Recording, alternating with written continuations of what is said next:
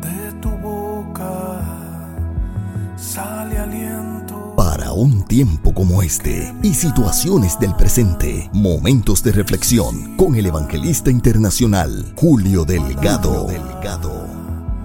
Hay poder Julio Delgado.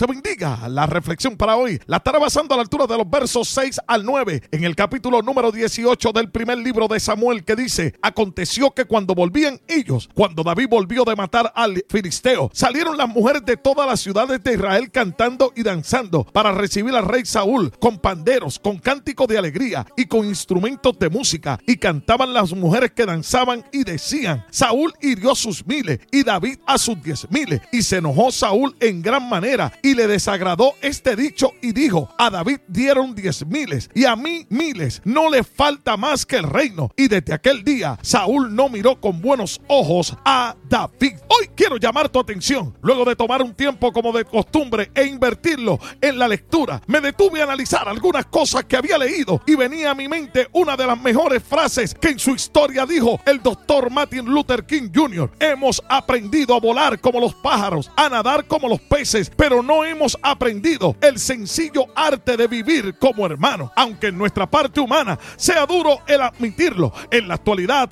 es muy normal, aunque no debería ser así, que la gente se incomode con tus triunfos, porque a muchos solo les importa demasiado la opinión del pueblo y no visualizan quien quien exalta es Dios. Ahora, lo que no es normal es que usted que me escucha deje de tener triunfos porque la gente se incomode. Digan lo que digan, hagan lo que hagan. Usted debe de continuar avanzando sin temor alguno, porque aún hay mucho camino por recorrer y muchas tierras por conquistar, pero es necesario salir del temor y de la comodidad, porque nadie triunfa en el confort de la vida, pero ten siempre presente que no todos se alegrarán de tus victorias, porque el triunfo de un luchador es el sufrimiento de un perdedor. En la base bíblica que inspira esta reflexión, vemos que David salía a donde quiera que Saúl le enviaba y se portaba prudentemente, lo que significa que David analizaba bien los riesgos posibles que conllevan ciertos acontecimientos o actividades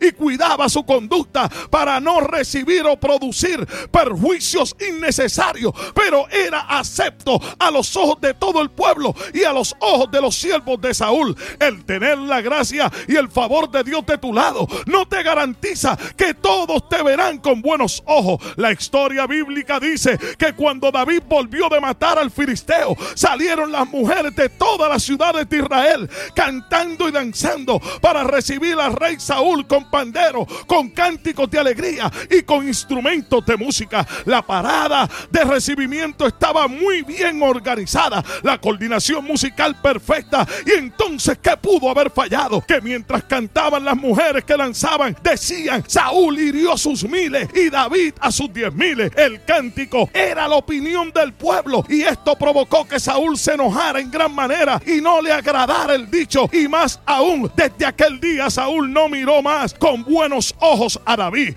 Hombre de Dios que me escucha y mujer de Dios que analizas esta reflexión. Cuando Saúl se dio cuenta que la admiración del pueblo se volcó hacia David, el corazón del rey cambió hacia su campeón porque antes veía a Como una ventaja para su fama, pero ahora lo veía como una amenaza a su poder. Mientras tus talentos, conocimientos y habilidades sean útiles para que otros luzcan como lo mejor o lo más excelente, aún utilizando tus ideas, te pondrán en alto. Pero tan pronto vean que lo que hay en ti, lo cual no ha sido dado por los hombres, ha provocado que seas acepto a los ojos de los demás, te tratarán de matar y aún de ocultar, porque ya no eres un beneficio para ellos, sino una amenaza ante lo que ellos no pueden hacer. Recuerda, aunque se incomode la gente con tus triunfos, tú no dejes de tener triunfo porque la gente se incomode. Si deseas contactarnos, es muy fácil comunicarte con el evangelista internacional Julio Delgado para tus eventos, campañas, conferencias o consejería, llamando al 407-791-4123 o visitando el www.juliodelgado.org. Gracias por permitirnos ser de bendición a tu vida.